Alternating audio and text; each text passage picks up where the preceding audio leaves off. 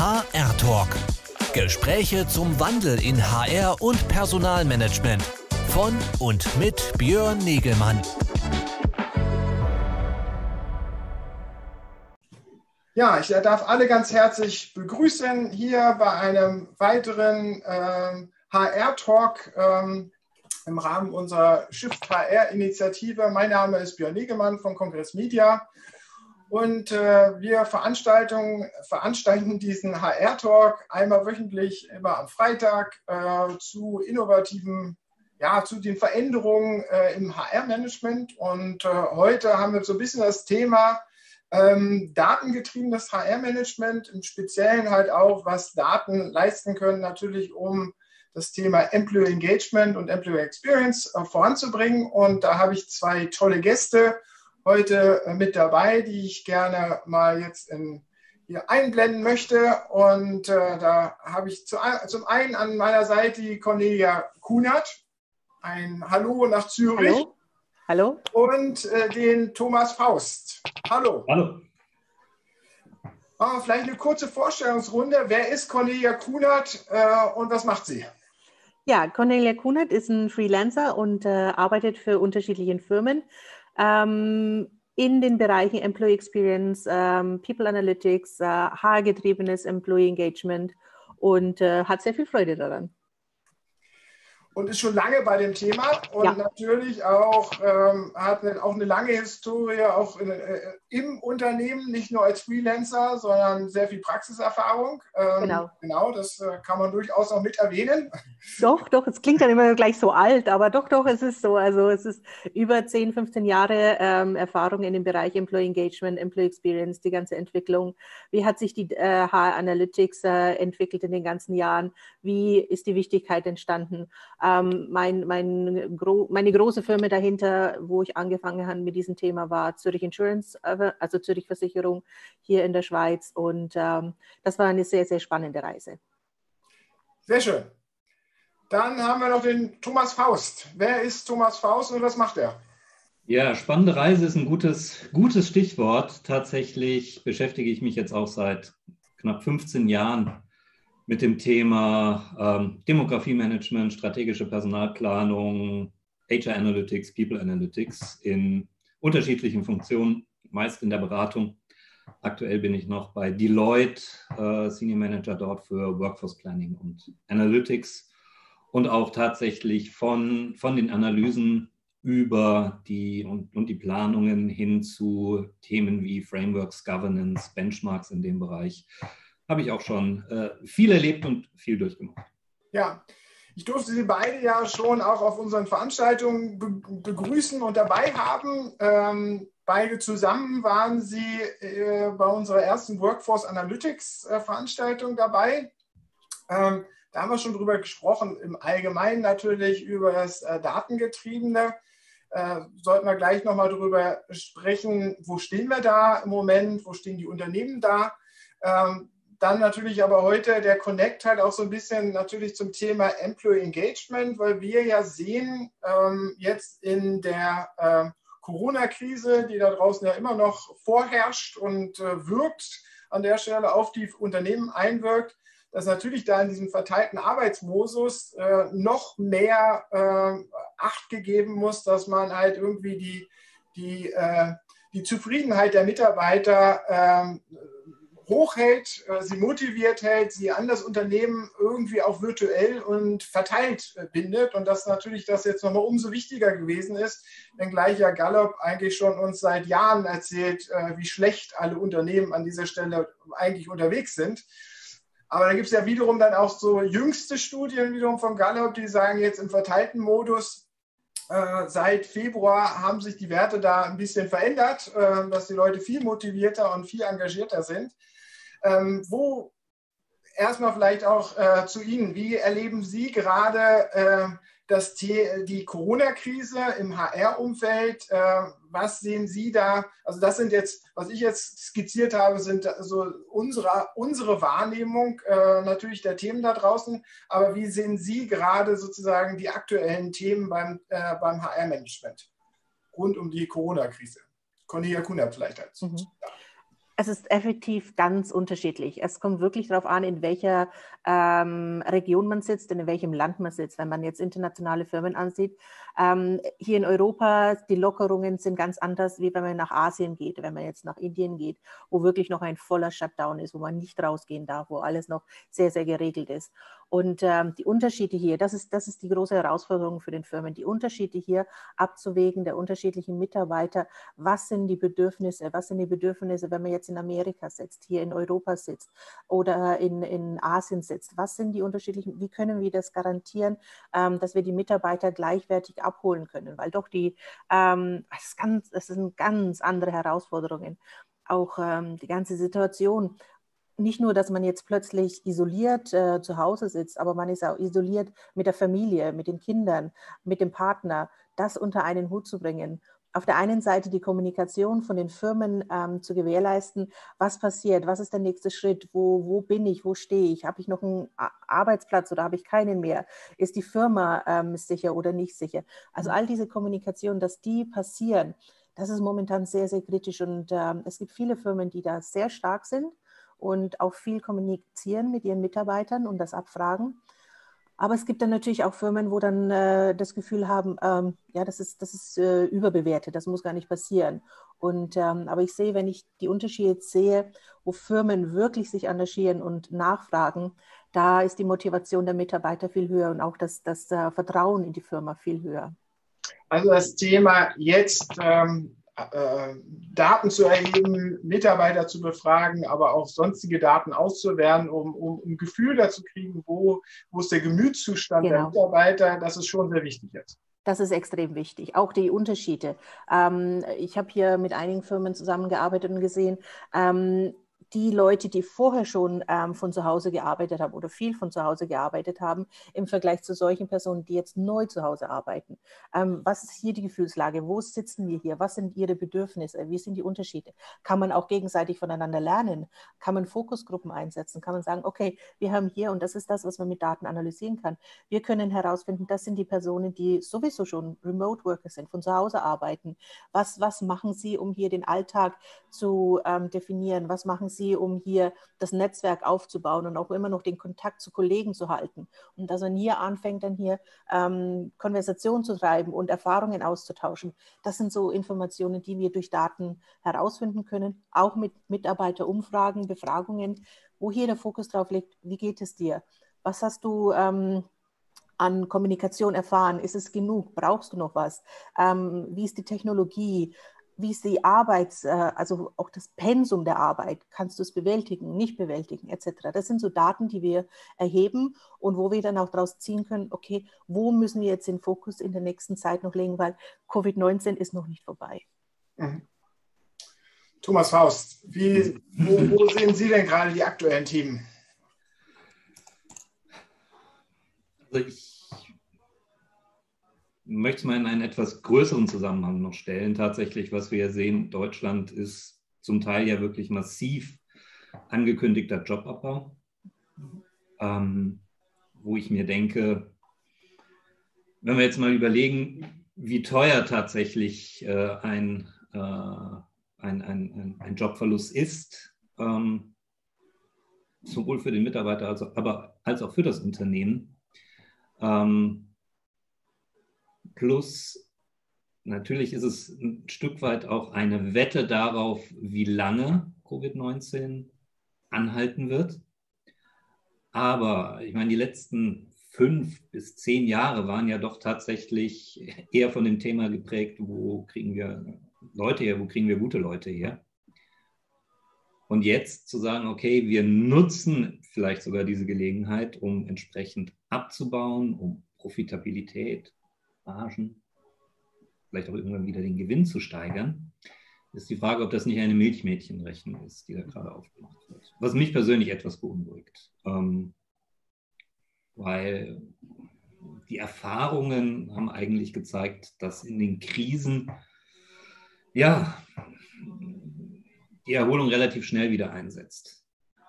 Und dann ist die Frage, ob man nicht eine Chance vertan hat, auch gerade wenn man sieht, was für Möglichkeiten es gibt, äh, Mitarbeiter auch innerhalb von Kurzarbeit weiter zu qualifizieren, Und hier zu sagen, wo, wo, sind tatsächlich bei uns die Bedarfe, die wir im Unternehmen haben, sei es jetzt Richtung Jobfamilien, Funktionen, Skillprofile.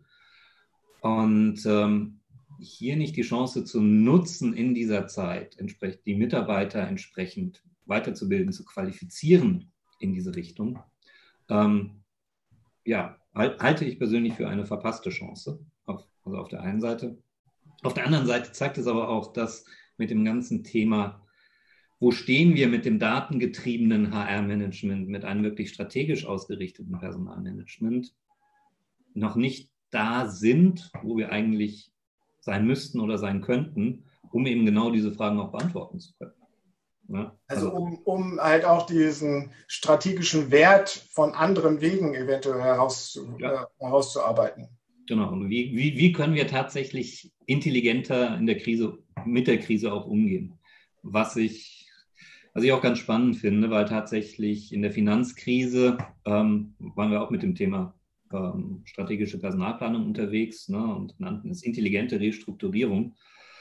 Auch da war, ich sag mal, das Interesse der Unternehmen in der Krise an dem Thema, wie können wir besser reorganisieren, restrukturieren, relativ gering. Ja, und das ist jetzt auch tatsächlich etwas, was, was ich sehe. Ähm, vielleicht kommen wir auch nach, noch nachher dazu. Sie hatten es ja schon äh, angekündigt, zu sagen, okay, wo, wo stehen eigentlich deutsche Unternehmen äh, im Bereich ähm, im Bereich datengetriebenes AI-Management. Mhm. Auf der anderen Seite, was ich sehe, ähm, ist tatsächlich ein Stück weit eine, eine Fokussierung dessen, was man tut. Ja, also gerade auch, gerade auch durch Homeoffice. Ähm, sehr interessant, ein Unternehmen, ähm, Maschinenbauunternehmen. Ja, da hatte ich auch mit, mit den Leuten in der Produktion gesprochen und die haben gesagt, hey, wir hatten noch nie so, noch nie einen so guten Produktionsablauf, weil uns, und ich äh, nehme jetzt mal das Originalzitat, ähm, die Affen aus dem Büro nicht stören.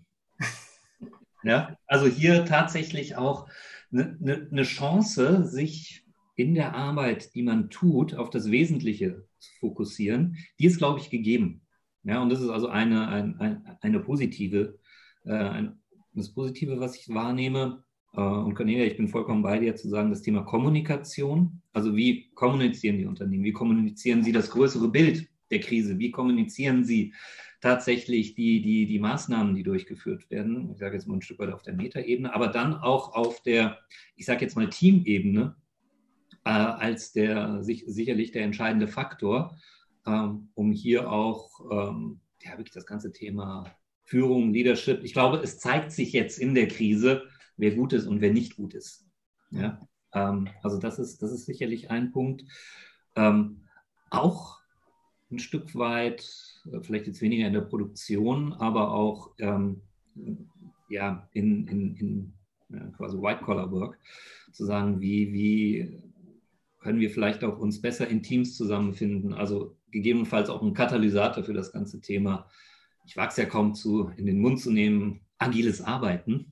Ähm, aber das ist, ne, also es, wir, wir gewöhnen uns jetzt an gewisse Dinge, äh, die wir vorher eigentlich für, für, undenkbar hielten. Allein schon Homeoffice. Ja, also tatsächlich, ähm, wenn ich noch sehe, wie viele Führungskräfte, ach, zum Beispiel bei ihren Assistenzen, Probleme hatten, äh, Homeoffice zu akzeptieren und natürlich jetzt gezeigt kriegen, hey, es funktioniert. Ja, und ich meine für mich persönlich natürlich auch, ähm, ja, allein schon aus dem Berateralltag, wir, wenn wir komplette Projekte remote machen, es, es hat zu einer gewissen Entspannung geführt. Also tatsächlich nicht montags morgens um sechs im Flieger sitzen und vier aufstehen und dahin zu fliegen. Und es funktioniert. Ja, also auch hier kriegen wir tatsächlich neuen, neuen Input. Ähm, was, ich aller, was ich allerdings relativ wenig sehe, ist wirklich das gezielte Erfassen jetzt von Zufriedenheit und Engagement. Da hast du, Conny, vielleicht noch vielleicht andere und auch bessere Erfahrungen. Ähm, aber, und das ist jetzt vielleicht mal der letzte Punkt ähm, von mir, ähm, also grundsätzlich das Thema Engagement, Zufriedenheit, auf jetzt, ich sag mal, über Pulse-Surveys oder geschickte kleine Tools und Methoden zu erfassen und auszuwerten, habe ich vorher schon nicht nicht sehr häufig gesehen und erst recht nicht, dass das dann, ich sage jetzt mal, systematisch ausgewertet worden wäre.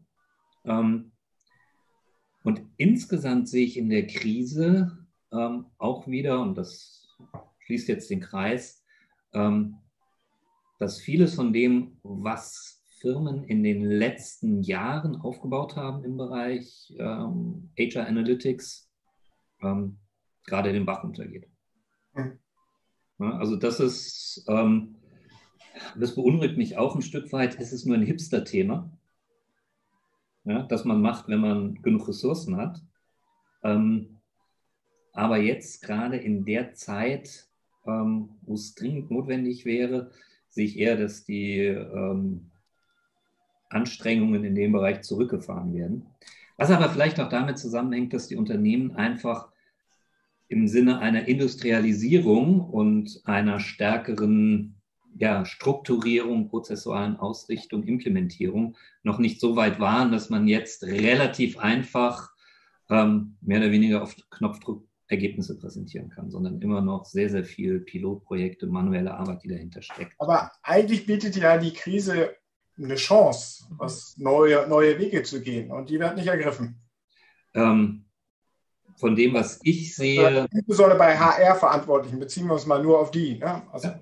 ja. absolut. Also da ist noch, ähm, vielleicht auch, weil das Thema eben sehr häufig noch in Kinderschuhen steckt. Also HR-Reporting klappt einigermaßen, aber wenn es dann, was weiß ich, ne, ein schönes Self-Service-Dashboarding oder ne, die ersten HR-Analytics-Projekte kommen. Ähm, ja, da waren wir, aber sehr wenige Unternehmen, die das halt wirklich, oder Thema strategische Personalplanung, die es wirklich ich sag mal, industrialisiert hätten. Da gab es erste Schritte, aber so weit sind sie noch nicht. So, und dann ist natürlich jetzt die Frage, okay, was machen wir, wo stecken wir unsere Ressourcen rein? Und klappt ganz gut bei den Unternehmen, die es industrialisiert haben und in meinen Augen relativ schlecht bei denen, die es nicht gemacht haben. Mhm. Cornelia Kunert, ähm, wir, haben, wir hören ja schon, eigentlich müsste das Engagement-Thema ist ja jetzt äh, die gemeinsame Aussage eigentlich ganz hoch gehalten werden. So, mhm. ähm, äh, und die Methodiken dazu, äh, Pulse-Surveys, äh, Umfragen, äh, also nicht nur punktuell mal eine Jahresmitarbeiterbefragung, sondern halt irgendwie äh, kontinuierlich was zu erfassen, das aufzubewerten mit weiteren Daten, die wir halt über die Mitarbeiter kennen. Das ist ja durchaus ein eine Erkenntnis oder ein, ein Wissensstand, der jetzt ja nicht neu ist, so, äh, über den wir auch schon seit Jahren reden. Warum fällt es den Unternehmen so schwer? Ja, es gibt, es gibt zwei, zwei Arten von Unternehmen. Die, die es wirklich verstanden haben und die es auch durchziehen. Und da sehe ich auch wirklich den Trend, dass da ähm, themenbezogenen äh, Service gefahren werden. Das heißt, was ist wichtig für die Unternehmung, was ist wichtig für den Mitarbeitern in diesem Moment? Also nicht unbedingt jetzt äh, hier, ich habe meinen Standardprozess, ich muss jetzt genau das immer abfragen, immer das Gleiche, sondern ähm, wir haben eine Strategieveränderung, wir haben Covid-19, wir haben jetzt äh, neues Management, wir haben jetzt äh, eine komplette Umstrukturierung und zu diesen Momenten werden die Mitarbeiter befragt. Und das ist das, was, was dann auch ähm, relevant für den Mitarbeiter ist und das, ist, das sind sie auch viel offener, mehr zu beantworten und äh, offener zu sein zu den Fragen, weil es ist, es ist relevant für sie und sie sehen dann auch, dass was passiert. Im Gegensatz zu ähm, solchen Firmen, die, die sich entschieden haben, alle zwei Jahre mal ein Survey zu machen und dann ist es ein großes, schweres Teil mit, mit äh, 50, 100, 150 Fragen mit unterschiedlichen Themen, wo man dann als Mitarbeiter dann das Gefühl hat, ja, was willst du denn, was, was soll ich denn damit, was, was, was, was bringt es mir am Ende vom Tag. Ich investiere eine halbe Stunde, eine Dreiviertelstunde Zeit und ähm, ich sehe hinterher nichts. Es entwickelt sich ja gar nichts mehr. Und wenn ich dann auch versuche zu verstehen, okay, ähm, die Fragen, die habe ich ja schon mal beantwortet und es gibt keine Entwicklung, man macht nichts. Das ist, das ist der große Fehler, was viele Unternehmungen machen. Es werden ganz viele Themen abgefragt, aber hinterher passiert nichts dazu. Und ähm, wenn man mal ganz logisch hergeht, warum soll ich etwas beantworten oder warum soll ich Zeit investieren in etwas, wo hinterher am Ende vom Tag nichts passiert? Und ähm, ich sehe. Genau. Und, äh, und das ist das, sobald, ähm, sobald eine Firma hier mehr eine Strategie im Bereich zum, ich höre meine Mitarbeitern zu, ich möchte verstehen, wo sind wir hier. Und das geht dann so ein bisschen mehr in diese Agilität, sondern ich bin flexibel, ich bin ähm, Ajour, ich bin am, am Puls der Zeit quasi mit meinen Mitarbeitern, aber auch vom, vom Themenbereich her. Und das ist das, was, was wichtig ist. Mhm. Und äh, wenn man dann den Bereich äh, Analytics nimmt, ich sehe das jetzt in, in unterschiedlichen Firmen, dass Strategic Workforce Planning ähm, langsam verstanden wird, wie wichtig das ist. Vor allem jetzt in der Zeit. Und man hat teilweise schon vorher angefangen, aber man sieht jetzt die Wichtigkeit zu verstehen, okay, in dieser Situation, in dieser Krise, was brauche ich denn für Skills von den Mitarbeitern, damit wir die Krise bewältigen können, damit wir gesund oder weniger beschadet aus dieser Krise rauskommen und was, was wird benötigt. Und viele Firmen, ähm, die ich jetzt so höre, auch, auch aus dem Ausland her, fokussieren sich auf dieses Strategic Workforce Planning im Bereich, ähm, überhaupt zu verstehen, was haben wir denn für Mitarbeiter, was sind überhaupt für Skills da? Oder in welche, Stat welche Strategie haben wir, wohin möchten wir denn überhaupt gehen? Und was fehlt uns, was, was fehlt uns an Skills der Mitarbeiter? Und wie können wir diese, dieses, äh, ja, die, diese Diskrepanz, wie können wir die schließen. Und äh, da hilft natürlich HR Analytics sehr, sehr gut. Man hat sehr viele Informationen schon allein von der Tatsache her aus dem HRS-System, aus dem Standardsystem. Das heißt, ähm, wie ist die Performance, wie sind die Entwicklungen, wie ist die Karriereplanung etc. Also diese Standardinformationen. Ähm, äh, dann weiß ich dann, wie sind die Jobprofile und das ist das, was ich dann entwickle. Und äh, ähm, Thomas, dann wirst du mir sicher recht geben. Das ist das, was jetzt wichtig wird und äh, immer mehr ähm, breiter gemacht werden muss. Also nicht nur hier dieses Fokussieren, ich bin Experte in diesem, sondern man muss noch zusätzliche Skills mit dazu holen, die dann relevant sind ähm, für, für die Unternehmungen in der Zukunft. Da sind wir natürlich jetzt dann bei der Frage, wie datengetrieben agiert der mhm. Autonomal HR-Manager schon. Was ist die Einschätzung? Also ich sehe unterschiedliches. Also die Firmen, die es verstanden haben und das äh, wirklich treiben, ähm, aber es ist immer noch, HR ist immer noch nicht sehr, hm, ich würde jetzt nicht sagen offen, aber doch so ein bisschen ähm, skeptisch gegenüber Daten, weil das ist ja so, das ist, das ist nicht das, wofür HR normalerweise steht, sondern Daten sind handfeste Fakten und das sind Zahlen, das sind ähm, Analysen und HR steht ja für andere Sachen in dem Sinn. Also und dieses, dieses Zusammenbringen von harten Fakten, aber auch HR-bezogene Themen, dass das zusammenbringt, das sind sie noch relativ skeptisch. Okay, Thomas Haus, was ist Ihre Einschätzung? Dem möchte ich mich sehr gerne anschließen. Also es ist tatsächlich, also nicht nur skeptisch, ich habe auch wirklich den Eindruck, dass vieles, wie soll ich jetzt mal sagen, nicht verstanden wird. Mhm. Ja, also sowohl im Sinne von, wie schwierig es ist, die Daten zu beschaffen, mhm. die Daten zu konsolidieren und dass da an sich die Hauptarbeit drin steckt. Ne? Also ich hatte es, hatte sehr schön in einem Projekt, wo wir einen relativ strikten Zeitplan hatten. Ähm, und tatsächlich auch der, der, der, der zuständige HR-Manager gerade ein paar andere Dinge im Kopf hatte. Und ähm, es war halt irgendwie klar, mehr oder weniger eine Woche vor Abgabeschluss bekommen wir erst die Daten. Also es ging um Minimum Viable Product, also jetzt technisch, inhaltlich nicht so herausfordernd. Ne? Mehr, mehr von den Daten her. Und das ist ihm irgendwie untergegangen. Hm? dass wir halt tatsächlich die Daten jetzt relativ kurz vor knapp bekommen. Ne, und dann war es halt Montag soweit und dann kam er montags an und meinte, ja, wo sind die Daten? Ja, die werden jetzt in den nächsten drei Tagen fertiggestellt. Und dann haben wir Freitag das Ergebnis.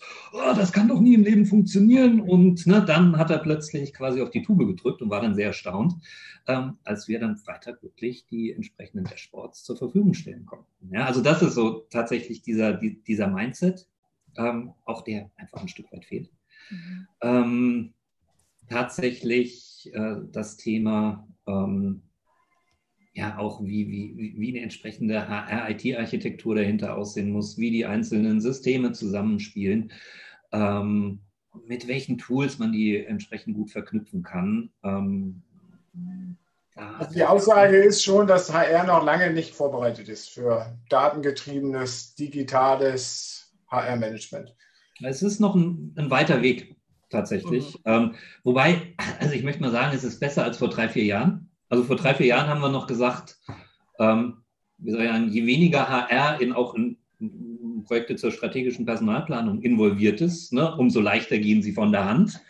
Ähm, das muss man, muss man ganz klar sagen. Ähm, und es ist halt so dieses, und das, das merke ich auch, diese ganze an sich dieser super Ansatz von Minimum Viable Products und wir machen kleine Projekte und ähm, liefern da Dinge, sich darauf auch einzulassen und so zu sagen, okay, ne, wir haben hier, lassen auch mal eine gewisse Fehlertoleranz zu. Mhm. Ja, und wenn, ähm, das ist aber dann auch von Beraterseite, da muss man sich, glaube ich, auch mal ein Stück weit ähm, an, die, an die eigene Nase greifen. Ähm, ich kenne es von, von den Data Scientists von McLaren, die ja wirklich sehr, sehr gut sind. Und die sind aber auch so gut, dass die hingehen und sagen, die, äh, die machen jetzt nicht unbedingt HR, Datenanalysen, sondern andere. Und die sagen, das erste Projekt geht eh in den Bach runter. Das funktioniert nicht. Ja, so. Und ich sage mal, diese, ähm, diesen Mut zu haben, sich da hinzustellen und zu sagen, ja gut, also die ersten Projekte werden es eh nicht. Da steckt dann auch häufig zu viel Erwartungshaltung. Mhm. dahinter, die von unterschiedlichen Seiten befeuert wird. Also von der Beratung her sind es natürlich unsere Partner, die sagen, ah, ah, ah, ne, wir kommen rein und alles wird gut. Nein, wird es nicht. Ne? Und dann aber auch ist man, wenn man auch als Berater reinkommt, sind es häufig recht wichtige strategische Projekte. So. Und dann ist natürlich der Druck schon da, zu sagen, okay, da, da muss jetzt auch was ne, geliefert werden. Und da haben wir, glaube ich, auch noch ein Stück weit nicht die richtige Kultur, und das betrifft jetzt nicht nur HR, ähm, sich, wie gesagt, auf dieses ganze Thema ein Stück weit, ein Stück weit einzulassen. Weil, und das ist halt auch noch der nächste Punkt, es ist halt immer noch relativ viel, wie soll ich sagen, Hand zu Fuß Arbeit. Viel, viel manuelle Arbeit, die auch immer noch, die auch immer noch drinsteckt. Also klar, es gibt ein paar Systeme, ähm, die entsprechend mit einer entsprechenden Dateninput standardisiert einen gewissen Datenoutput liefern. Da sind aber noch nicht so viele. Ähm, und deswegen, wie gesagt, ist, der, ist tatsächlich dann auch der manuelle Aufwand äh, in, ja, sowohl, sowohl in der Datenbeschaffung, Konsolidierung, als auch dann in der Auswertung und vor allem in der Interpretation mhm. ähm, enorm. Und das sehe ich halt auch nochmal in vielen Projekten, dass einfach der Aufwand unterschätzt wird, der in den ersten Teilen liegt und man dann für die Interpretation häufig nicht mehr so viel Zeit hat. Aber ich habe immer das Problem, dass ähm, oder so ein bisschen äh, das Gefühl, dass die Datenanalysten dann eigentlich immer gleich das große Datenprojekt wollen äh, und HR damit äh, letztendlich den, die HR-Verantwortlichen manchmal damit überfordern, auf der anderen Seite aber HR ja eigentlich mit Mitarbeiterbefragung, auch wenn sie da äh, äh, oftmals die großen, zu großen Jahresbefragungen, zu komplexen Jahresbefragungen gemacht haben, aber durchaus natürlich schon äh, in der Vergangenheit viele Daten erhoben haben. Warum geht man nicht irgendwie diesen Weg und nutzt erstmal diese Daten und macht die über diese Pulsbefragung einfach in kürzeren Zyklen einfach äh, wandelt sie zu Erkenntnissen um, mit denen man arbeiten kann und äh, versucht nicht gleich das große Rad hinten irgendwie dran zu drehen. Ist, äh, wo, wo, wer hat da, wer macht da was falsch? Sind es die Berater und die Analysten, Datenanalysten, die zu viel wollen und äh, oder sieht niemand sozusagen da vielleicht diesen Quick Win, den man vielleicht aus diesen, diesen Mitarbeiterbefragungen äh, herausholen könnte? Ich glaube, es ist so eine Kombination. Ich glaube, äh, wichtig ist, dass man äh, dieses Thema strategisch angehen muss. Das heißt, was ist die Strategie der Unternehmung? Wohin treibt sie mich? Und aufgrund von dem kann ich aus dem HR, kann ich was rausnehmen und sagen, was äh, das ist die Strategie und was möchte ich dazu wissen? Was, was sind die Fragen, die ich dazu ähm, rausnehmen muss? Und das heißt nicht, dass ich hier die Strategie wirklich das Komplette anschauen muss. Ich kann mir Teile raussuchen. Wo ist es, was ist kritisch jetzt in diesem Moment? Und das ist das, was ich vorhin gesagt habe. Diese Momente, die wichtig sind für die Unternehmung, aber auch für den Mitarbeiter, das ist das, wo man drauf eingehen soll und nicht unbedingt gleich, ich muss, äh, ich muss die ganze Welt retten. Und das, das ist ja nicht unbedingt, was, was momentan wichtig ist, sondern es ist jetzt, jetzt muss ich schauen, äh, ähm, wie geht es meinen Mitarbeitern, die in dieser ganzen Situation zu Hause arbeiten müssen? Wie geht es äh, meinen Mitarbeitern? Haben sie die neue Strategie verstanden, die wir implementiert haben? Haben wir eine richtige Kombination gemacht? Machen die Line Manager ihren Job? Wenn ich jetzt hingehe und ich gehe, ähm, verändere meinen Performance-Prozess, das heißt äh, beispielsweise mit einem Projekt hier, ähm, da gibt es kein Rating mehr in dem Performance-Prozess. Haben die Mitarbeiter verstanden, was das bedeutet? Haben die Line Manager verstanden, was das bedeutet? Haben sie verstanden, dass es mehr in eine Coaching-Kultur reingeht? Reingeht und mehr in, in äh, Konversationen, die da ähm, rausgefunden werden müssen, etc. Das ist das, was wichtig ist und nicht immer unbedingt dieses riesengroße und äh, alles in einem, mit einem Aufwasch, äh, diese, diese eierlegende Wollmilchsau quasi. Das ist das, was man nicht bekommt und das auch nicht anstreben sollte, sondern fokussiere dich auf das, was ist jetzt gerade wichtig, wo du auch Quick Wins draus machen kannst. Es geht ja darum auch, dass die Mitarbeiter sehen, hey, ich habe ein Feedback gegeben, ich habe eine Antwort gegeben, ähm, ich habe hier ein Problem dargestellt. Sie machen was, sie hören mir zu. Und das ist das, was wichtig ist. Und ich glaube auch, dass dieses tatsächlich, also wenn die Systeme, ich sage jetzt mal, richtig genutzt werden, also gerade diese Pulse-Survey-Systeme oder Im-Performance-Management, wo man kürzere Zyklen hat, wo man das Feedback direkt ergeben kann. Ich denke mal, auf dieser Ebene sind wir auch bedauerlicherweise lange noch nicht da, wo wir sein könnten, sollten, müssten. Aber da geht der Zug hin, da bin ich mir ganz ja. sicher. Also das ist okay. Ähm, wenn ich mir jetzt aber überlege, aus der, aus der ich sage jetzt mal, Datenmanagement-Sicht, wie können wir diese Daten verarbeiten ja, und ähm, daraus dann die entsprechenden Erkenntnisse gewinnen, wird es schon ein bisschen schwieriger. Ähm, also einerseits stehen wir da halt erst am Anfang. So. Und, und beim Datenmanagement ist es ja wirklich so, oder dann der Data Science, je länger wir mit ähnlichen Fragen über ähnliche ich sage jetzt mal, Zuschnitte, Populationen, wie auch immer, ähm, über einen langen Zeitraum arbeiten können, umso besser sind die, die, die Aussagen, die wir treffen können. So. Und das ist klar, wenn wir erst damit anfangen, wird es eine Zeit lang dauern. Wird am Anfang darüber nachgedacht, tatsächlich, wie man solche Systeme so aufsetzen kann, dass man in, keine Ahnung, sechs Monaten, zwölf Monaten, 24, 48 Monaten auf die Daten zurückgreifen wird? Bin ich mir eine, teilweise nicht so sicher, ja, wie, das, wie, wie das dann entsprechend funktioniert. Ähm, mit den, und dann ist auch die Frage, wie konsistent oder sind diese gerade Pulse-Surveys dann konsistent? Ja, also sowohl in der Population, die gefragt wird, sind die Fragen miteinander vergleichbar. Also das sind Dinge, ähm, wo wir in Deutschland auch gerade im Bereich dann wirklich für dieses dann eher ja Advanced Analytics oder Predictive Analytics, was wir gerne nutzen möchten, ich stelle jetzt mal die These auf, so wenig Erfahrung haben, dass wir das noch nicht direkt mit einfließen lassen in die Entwicklung der Systeme. Sei es von den Fragen her, sei es aber auch tatsächlich dann vom, vom, vom Thema Datenmanagement. Also das ist, und das habe ich ja schon gesehen, teilweise, wenn wir auf Daten zugreifen konnten von diesen großen Mitarbeiterbefragungen, das war teilweise so inkonsistent und nicht mehr nachverfolgbar, ja, dass wir es für Analytics nicht haben nutzen können meinem großen Bedauern, aber war relativ häufig der Fall. Ne? Und was wir dann aber auf jeden Fall in Deutschland nicht unterschätzen dürfen, ist natürlich das Thema Betriebsrat, Datenschutz. Ähm, hier, also ich, ich, ich kann von einem Fall berichten und das war jetzt wirklich, da, da ging es noch nicht mal um Employee Experience. Das sind ja hochsensible Themen. Ja, dass, ähm, dass wir hier ähm, also ich habe es bei einem Unternehmen erlebt, wo ich selber war.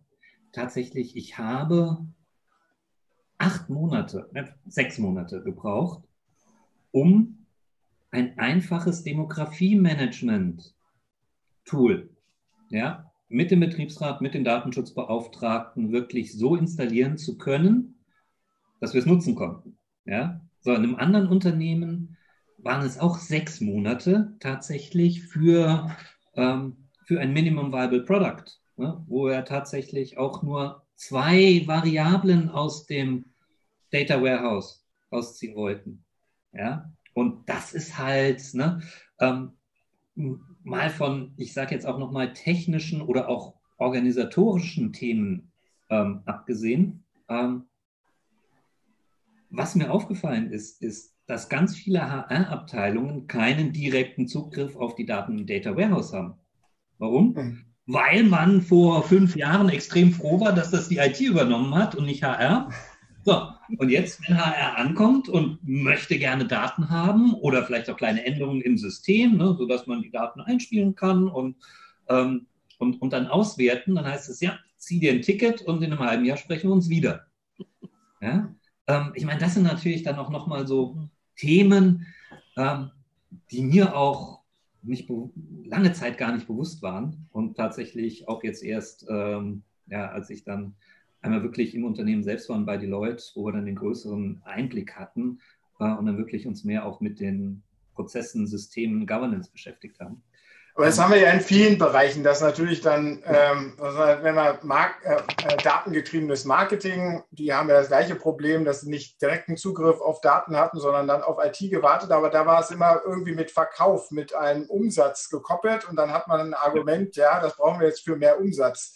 HR hat natürlich jetzt ein bisschen mehr Zufriedenheit kreieren, deswegen wollen wir die Daten einsehen oder Daten zugreifen, ist halt ein sehr weicher Faktor. Aber jetzt sind wir ja in der Krise äh, da könnte das doch sich jetzt, weil da geht es ja jetzt dann doch auch um Produktivität, um äh, Business, äh, äh um die Gewährleistung der, der Geschäftstätigkeit etc. Ist nicht jetzt vielleicht die Zeit, genau sozusagen da diesen Umbruch zu schaffen und auch IT dahin zu kriegen? Auch natürlich gibt es äh, IT-begrenzte Ressourcen hier und da. Äh, natürlich ist auch das ein Problem. Aber wäre nicht jetzt das Argument größer oder wird das Argument nicht größer jetzt? Also auf jeden Fall, definitiv. Und ähm, ich bin absolut äh, bei Thomas, äh, wenn er sagt hier mit Data Security und Betriebsräten, das ist, das ist ein großes Thema, was, was man hier angehen muss. Aber was, was ich ein bisschen an HR kritisiere, ist, HR spricht HR und Business spricht Business. Und die beiden ähm, Sprachen sind teilweise nicht konform. Das heißt, HR müsste äh, ihre Sprache in, äh, in Business übersetzen. Das heißt, HR muss äh, Zahlen reden, HR muss äh, Return on Investment reden, HR muss ähm, das, was sie möchten, um herauszufinden, wie es, geht, wie es Mitarbeitern geht oder wo haben wir diese Daten, ähm, muss, muss übersetzt werden in eine Sprache, dass ein CEO und CFO versteht, warum muss ich jetzt Geld investieren, warum muss ich Zeit investieren. Und das ist das, wo ich jetzt, wo ich noch momentan äh, HR kritisiere und sage, ihr redet hier diese, diese weichgespülte Sprache in dem Sinne, in Anführungszeichen. Aber ein CEO redet ganz anders. Der redet Zahlen, Fakten, Daten. Und wenn ihr das nicht übersetzen könnt, habt ihr auch keinen, ja, habt ihr keinen, keine Chance, ihm da ähm, das schmackhaft zu machen. Mhm. Aber dafür brauchen wir ja gerade diese Daten. Genau. Ganz genau, ganz genau. Das, also das ist der eine Punkt, aber selbst wenn das gelingt, also ich bin mir nicht hundertprozentig sicher, ob, das am Ende des Tages reicht. Ja, also wenn wir mal dieses schöne Topline, Bottomline, Finanzer, Sprech nehmen. Ja? Mhm. Ähm, die Frage ist tatsächlich diese ganzen Analytics-Themen und wenn man jetzt sagt, okay, was kostet uns am Ende des Tages wirklich eine Entlassung, eine Kündigung? Was kostet es uns, ähm, wenn wir ja tatsächlich ähm, eine, eine, eine geringere Mitarbeiterzufriedenheit haben? Ja? Oder was bringt es uns am Ende des Tages? Ich habe so das Gefühl, das schlägt sich halt eher auf die Topline durch und weniger auf die Bottomline. Einfach auch ne, durch die ganzen, wie die Deckungsbeiträge berechnet werden. Ja? Also da, ich glaube, da eine Methode zu finden, ja, das anzugleichen, wäre super. Aber ich habe noch niemanden gefunden, der es, der es, der es geschafft hätte. Da muss ich ganz klar sagen. Aber insofern, ja, stimmt. Ne? Und also ich weiß nicht, wie viele Strategy Maps ich gezeichnet habe mit Wirkungen und wie viele Studien ich hochgehalten habe, ne, die ja wirklich belegen tatsächlich, ja, also keine Ahnung, 2% oder 10% mehr Mitarbeiterzufriedenheit bringt, keine Ahnung, 2% mehr Sales am Ende des Tages. Ja? Also gibt es ja. So. Und mhm. es gäbe auch sicherlich die Möglichkeit, das in Unternehmen mit einem gewissen Aufwand natürlich, aber ne, auch diese Wirkzusammenhänge in Unternehmen darzustellen. Aber so richtig hinter dem Ofen hervorlocken, also mir ist es nicht gelungen. Ja? Ähm, muss ich man, ganz offen ehrlich sagen. Wenn man jetzt hier zuhört, dann hört sich das ja schon sehr destruktiv an. Wie kommen wir jetzt raus aus diesem Dilemma? Also, das ja. eigentlich könnten wir da was machen, aber irgendwie sind die Hände gebunden. Ähm, indem wir, also ich glaube, man muss schon eine, eine, eine sehr, wie soll ich jetzt sagen, ähm, einfach eine, eine, ehrliche Bestandsaufnahme machen. Ja, und wo man sagt, okay, es gibt einfach gewisse Defizite. die, die wir haben in der Kommunikation, in, im Transport der, ähm, der, der Themen, ähm, die wir haben. Man kann natürlich auch tatsächlich die Krise jetzt dazu nutzen. Ja? Also ähm, ich, ich, ich hatte Gelegenheit auch ähm, tatsächlich mit, mitzuerleben, wie auch HRler in Finanzplanungen mit, mit eingebunden worden sind. Ne? Das ist für die natürlich in einem ersten Schritt schwierig, aber in einem zweiten Schritt ähm, natürlich Gold wert, diese, entsprechend diese Mechanismen zu verstehen. Ja, und so wirklich das Thema agile Teams ne, und aus unterschiedlichen Ebenen zusammen, zusammenzuarbeiten, an dem Mindset auf beiden Seiten zu arbeiten. Das ist, das ist, glaube ich, ein Punkt. Der zweite Punkt ist halt, ähm, wirklich den Weg, den die Unternehmen ja beschritten haben, und zu sagen, okay, wir wollen von unserem Reporting hin zum, ähm, zum Dashboarding ähm, und äh, dann natürlich auch die, die, die, weiteren Schritte gehen in, in Richtung Predictive Analytics, ähm, da jetzt halt auch nicht nachzulassen. Mhm. Ja, gerade auch, wie gesagt, die Krise bietet eine Chance und natürlich auch das Thema ne, HR und Datenschutz mit entsprechend mit an Bord zu nehmen. Und da mache ich mir tatsächlich im Moment echt auch nochmal Sorgen, weil natürlich ähm, in Zeiten des Booms war BR schon, ne, gerade Betriebsräte, ein bisschen kritisch zu sagen, naja, also könnte nicht Schindluder mit den Daten getrieben werden. Und ja, natürlich haben wir jetzt, ne, weil wir müssen die Daten mehr oder weniger auf Mitarbeiterebene erfassen, gerade bei den Pulse-Surveys. Das heißt, die Rohdaten liegen mitarbeiterbezogen vor. So. Und wenn man jetzt sagt, naja, das heißt, grundsätzlich bestünde die Möglichkeit und damit die reale Gefahr, dass darauf zugegriffen wird, ja, um gegebenenfalls Auswahlprozesse zu machen. Das heißt, wie viel Vertrauen mhm. kon konnte eigentlich die Geschäftsführung HR und HR Analytics aufbauen, genau zu sagen, es wird kein Schindluder damit getrieben. Ich glaube, wenn wir tatsächlich, wenn die Krise in zwei Jahren gekommen wäre, wären wir da schon einen guten Schritt weiter gewesen. So sind wir immer noch in einer gewissen Aufbauphase. Ähm, ja, da tatsächlich, wo die Kommunikation gut ist, wo das Management gut ist, ähm, glaube ich, dass es funktionieren kann. Aber da, wo eben tatsächlich jetzt schon Jobs abgebaut werden, ja, es zu Auswahlverfahren kommt, schwierig, ob das Vertrauen dann auf den Seiten entsprechend da ist. Ne? Und, aber gerade mit dem ganzen Thema der Survivors, ne, wo es ja auch schon deutliche Hinweise darauf gibt, dass auch bei den Mitarbeitern, die im Unternehmen bleiben, die Motivation und das Engagement sinkt und die Zufriedenheit sinkt. Ne? Da jetzt nachzuhaken und dazu zu sagen, okay, was können wir für diejenigen tun, die jetzt noch da sind? Ähm, also, Auf die ja auch eine höhere Last jetzt zurückfällt. Ne? Ja. Das kommt ja auch noch ja. dazu. Also das, das, das, das, sind halt Punkte, ähm, wo wir natürlich schon vorher an vielen Fronten am Kämpfen waren und das jetzt mhm. wird jetzt wieder fehlt es eventuell, ich meine, in der Marktforschung hat man ja auch jahrelang in der Kundenmarktforschung äh, natürlich über ethische Richtlinien bei der Datenerhebung ja. gesprochen. Äh, fehlt es das, dass man da, dass es da noch keinen einheitlichen, sauberen Konsens gibt im Endeffekt? Wie? Ja, wobei da sind ja, äh, sind ja rund um die DGFP, ähm, wird ja in Deutschland gerade ein Code of Conduct mhm. erstellt. Mhm. Für, für Aber erst erstellt. Ja, er ist schon relativ weit, ähm, aber natürlich ähm, da allein schon, ähm, also ich habe auch in dem einen oder anderen Projekt gesagt, hey, es gibt schon, ne, oder ein Code of Conduct ist im Entstehen und da waren natürlich ne, die, die, die Projektpartner auf der anderen Seite sehr, sehr interessiert daran, weil das, glaube ich, wirklich als Mehrwert auch wahrgenommen wird und das auch, was da drin steht, bis jetzt ähm, wirklich sagt, hey, hier wird Schindluder ein, ein, einen Riegel vorgeschoben. Ja.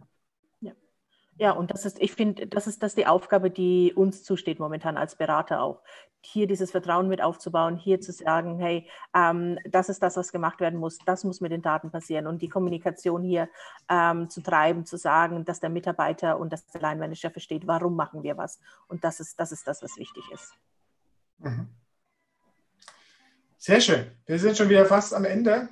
Ähm, möchte noch die paar, äh, paar ausstehende Minuten äh, also noch mal kurz nutzen. Äh, ich äh, befülle immer so ein Random Picker Wheel, so ein, so ein Rad wie auf, auf, den Jahrmärkten mit Begriffen, die so ein bisschen gefallen sind. Und äh, da mache, mache, ich dann zum Schluss immer ein Spiel mit meinen äh, Diskutanten und ich drehe jetzt einfach am Rad und äh, eine, wir wechseln immer abwechselnd, kriegt, äh, muss, äh, kriegt einer von Ihnen beiden sozusagen die Begrifflichkeiten als erstes zugeordnet. Die sind da oben ein bisschen abgekürzt. Leider mag das lieber so, eher so kurze Zahlen, Jahreszahlen als so lange Begriffe.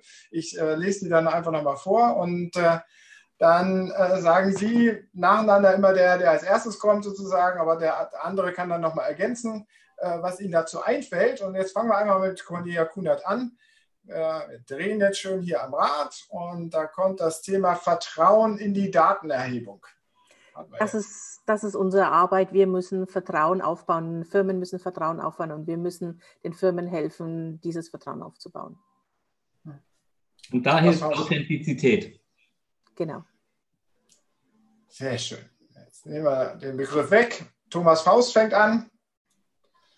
Corona als Katalysator, wurde ja vorhin schon erwähnt. Ja, die, die Krise als Chance, äh, glaube ich, wirklich in, ähm, in, in vielen Bereichen, also sowohl in Richtung Führung, ähm, aber auch als, ähm, ja, wie, wie wir es ja schon gesagt haben, jetzt ist es eigentlich dringender als, als, als, als es vorher gewesen ist. Und ähm, Vielleicht aber auch werden wir nachher ein Stück klüger sein. Wir lernen daraus. Ja. Sehr schön. Cornelia Kunert wieder. Ähm, was habe ich da geschrieben? Achso, Employee Engagement Insights. Also Employee, ja, Employee Engagement Insights, ganz wichtige Fakten, ganz wichtige Informationen. Mm, etwas daraus machen, den Mitarbeitern auch sagen, was man daraus macht und ähm, Insights abfragen, die relevant sind und nicht einfach, weil sie fancy sind. Thomas Faust, noch was zu ergänzen? Es wird langsam besser mit dem, was wir da tun, aber ich glaube, wir stehen echt noch am Anfang. Ja. Sehr schön. So. Mitarbeiterorientierung in HR.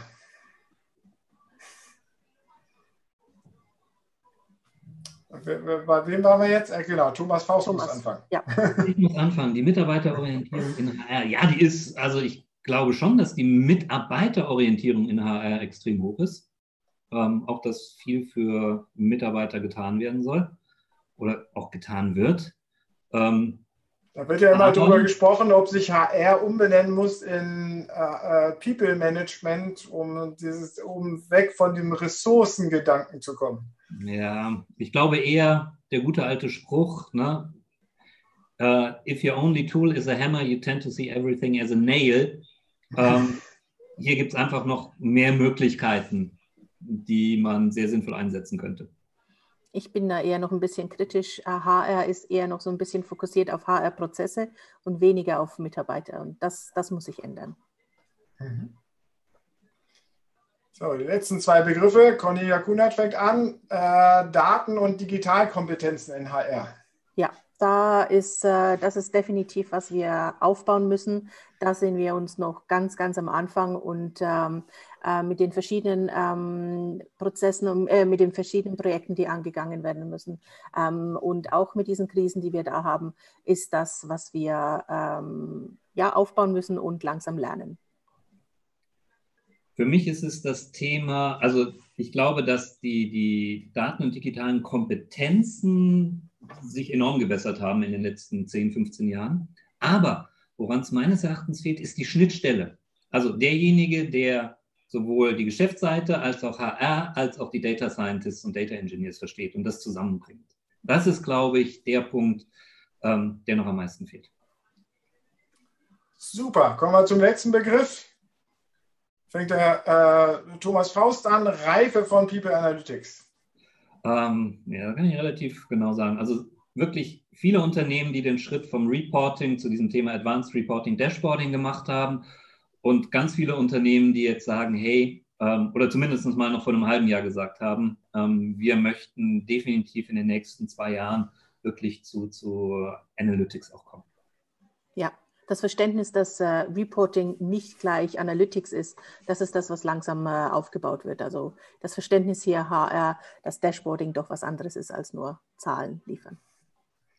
Prima. Vielen Dank für das spannende Gespräch. Man kann natürlich in so einer äh, Dreiviertelstunde, Stunde nicht die ganze Welt äh, erklären und revolutionieren, ist klar. Aber ich glaube, wir hatten wirklich ein paar spannende Punkte drin. Äh, auch dieses Mal wieder im Gespräch. Vielen Dank für die Zeit äh, Ihnen beiden, ähm, dass Sie teilgenommen haben. Wir beschäftigen uns ja nächste Woche nochmal intensiver mit dem Thema Mitarbeiter-Feedback-Erfassung, äh, einen ganzen Tag auch entlang von verschiedenen äh, Praxisvorträgen bei unserer Spezialkonferenz Employee äh, Engagement Management und würde mich natürlich freuen, wenn der ein oder andere da vielleicht auch noch Zeit für findet. Und äh, ja, in diesem Sinne sind wir auch am Ende. Vielen Dank den Zuschauern. Da waren doch einige da draußen. Ich habe zwischendurch mal geschaut und aber auch denen, die das nachschauen, weil es steht ja weiterhin im Internet zur Verfügung. Ähm, bis zum nächsten Mal. Ähm, wir setzen, machen jetzt dann doch erstmal eine dreiwöchige Sommerpause mit dem HR-Talk, obwohl wir gerade erst angefangen haben. Aber wir sehen, dass natürlich jetzt äh, die Haupturlaubszeit in allen Bundesländern kommen und da macht das nicht so wirklich Sinn, HR-Talks zu machen. Äh, und äh, wir starten am 21. August dann wieder. Äh, da glaube ich mit, als nächstes mit dem Thema zum mehr in Richtung Recruiting. Aber am 21. August geht es weiter mit dem HR-Talk. Und äh, ja, vielen Dank.